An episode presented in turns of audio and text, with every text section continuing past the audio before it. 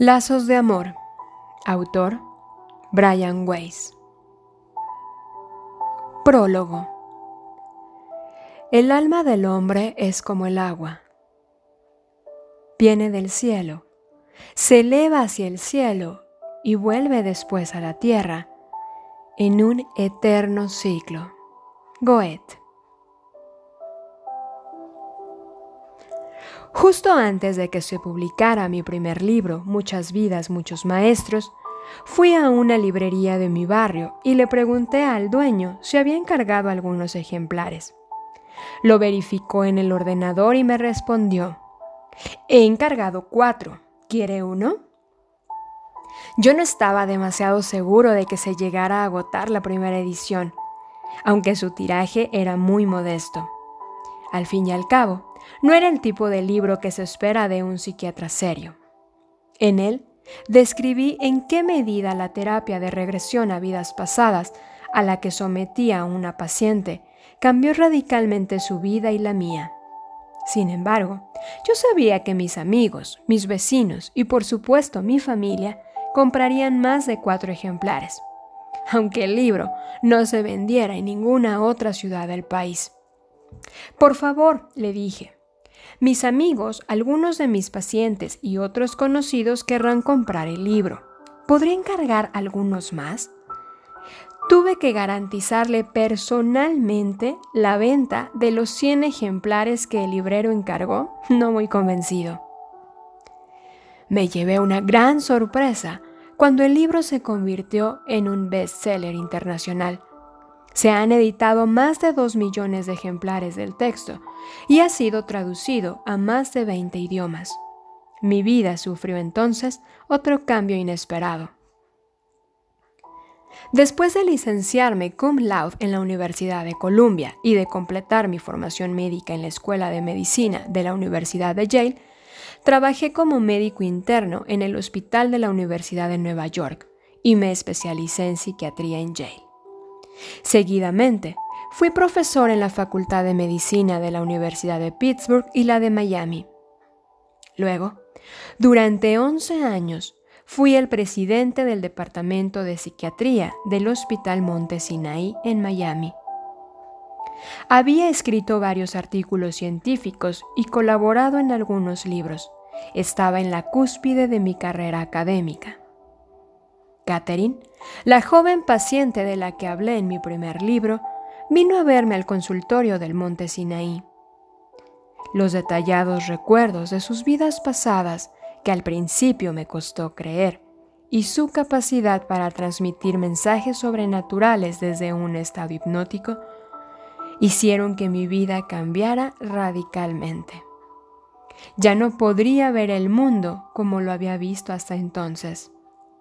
Después de Catherine, acudieron muchos otros pacientes a mi consulta para que los sometiera a la terapia de regresión. Aquellos que mostraban síntomas que se resistían a los tratamientos médicos tradicionales y a la psicoterapia, se curaron. En mi segundo libro, A través del tiempo, explico todo lo que he aprendido sobre el potencial de curación de la terapia de regresión a vidas pasadas. El texto contiene numerosos casos verídicos de pacientes reales. La historia más interesante de todas aparece en Lazos de Amor, mi tercer libro. Trata de las almas gemelas, las personas que están unidas eternamente por los lazos del amor y que se encuentran una y otra vez en sus distintas vidas. ¿Cómo encontramos y reconocemos a nuestras almas gemelas y qué decisiones debemos tomar que pueden transformar nuestra vida? Es uno de los temas más importantes y fascinantes de nuestra existencia. El destino dicta el encuentro con los demás, pero lo que decidamos una vez que hayamos encontrado a una pareja depende de nuestra elección, de nuestra libre voluntad. Una decisión errónea o una oportunidad desaprovechada pueden conducir a una gran soledad y mucho sufrimiento. Una elección acertada, una oportunidad aprovechada, nos puede proporcionar una profunda felicidad. Elizabeth, una bella mujer del medio oeste, se sometió a esta terapia por el gran dolor y la ansiedad que sufría tras la muerte de su madre. También había tenido problemas en su relación con los hombres, pues siempre escogía fracasados, drogadictos o gente que la maltrataba. Nunca había encontrado el verdadero amor entre los hombres con quienes se había relacionado. Empezamos nuestro viaje por distintas épocas pasadas con unos resultados sorprendentes. Y al mismo tiempo que Elizabeth se sometía a la terapia de regresión, yo estaba tratando también a Pedro, un mexicano encantador que estaba pasando por una época muy difícil. Su hermano acababa de perder la vida en un trágico accidente. Además, los problemas que tenía con su madre y los secretos de su infancia parecían conspirar contra él. Pedro arrastraba una carga de dudas y desazón y no tenía con quién compartirla. Él también empezó a hurgar en el pasado para buscar soluciones y sosiego. Y aunque Elizabeth y Pedro acudían a mi consulta en la misma época, no se conocían porque venían a verme en distintos días de la semana. Durante los últimos 15 años he tratado a menudo a parejas y familias que han descubierto que sus cónyuges y seres queridos de hoy también lo fueron en vidas pasadas. En alguna ocasión he sometido a la terapia de regresión a parejas que simultáneamente y por primera vez se dan cuenta de que se relacionaron en una vida anterior. Estas personas se quedan asombradas al descubrirlo Nunca antes han experimentado nada parecido. Permanecen mudas en la consulta a medida que los acontecimientos se van revelando. Solo después, cuando abandonan el estado hipnótico, descubren que han presenciado las mismas escenas y han sentido las mismas emociones. Y solo entonces yo me doy cuenta de que se relacionaron en vidas pasadas. Pero este no fue el caso de Elizabeth y Pedro. Sus vidas pasadas se fueron revelando en mi consulta independientemente y por separado. Ellos no se conocían, nunca se habían visto antes. Provenían de distintos países y culturas.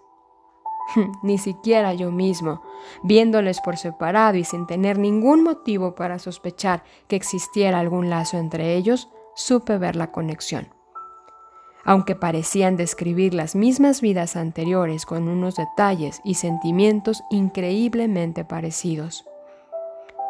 ¿Es posible que se hubieran amado después perdido mutuamente en todas sus vidas pasadas?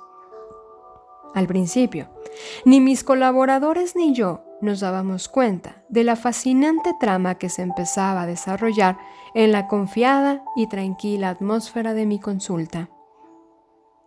Yo fui el primero en descubrir el vínculo que había entre ambos. Pero, ¿qué hacer? ¿Debía decírselo? ¿Y si estaba equivocado? ¿Y el secreto profesional entre médico y paciente? ¿Qué pasaría con sus relaciones en esta vida? ¿Estaba tal vez jugueteando con el destino? Y si una relación en su vida actual no formaba parte de sus planes o no era lo más conveniente para ellos.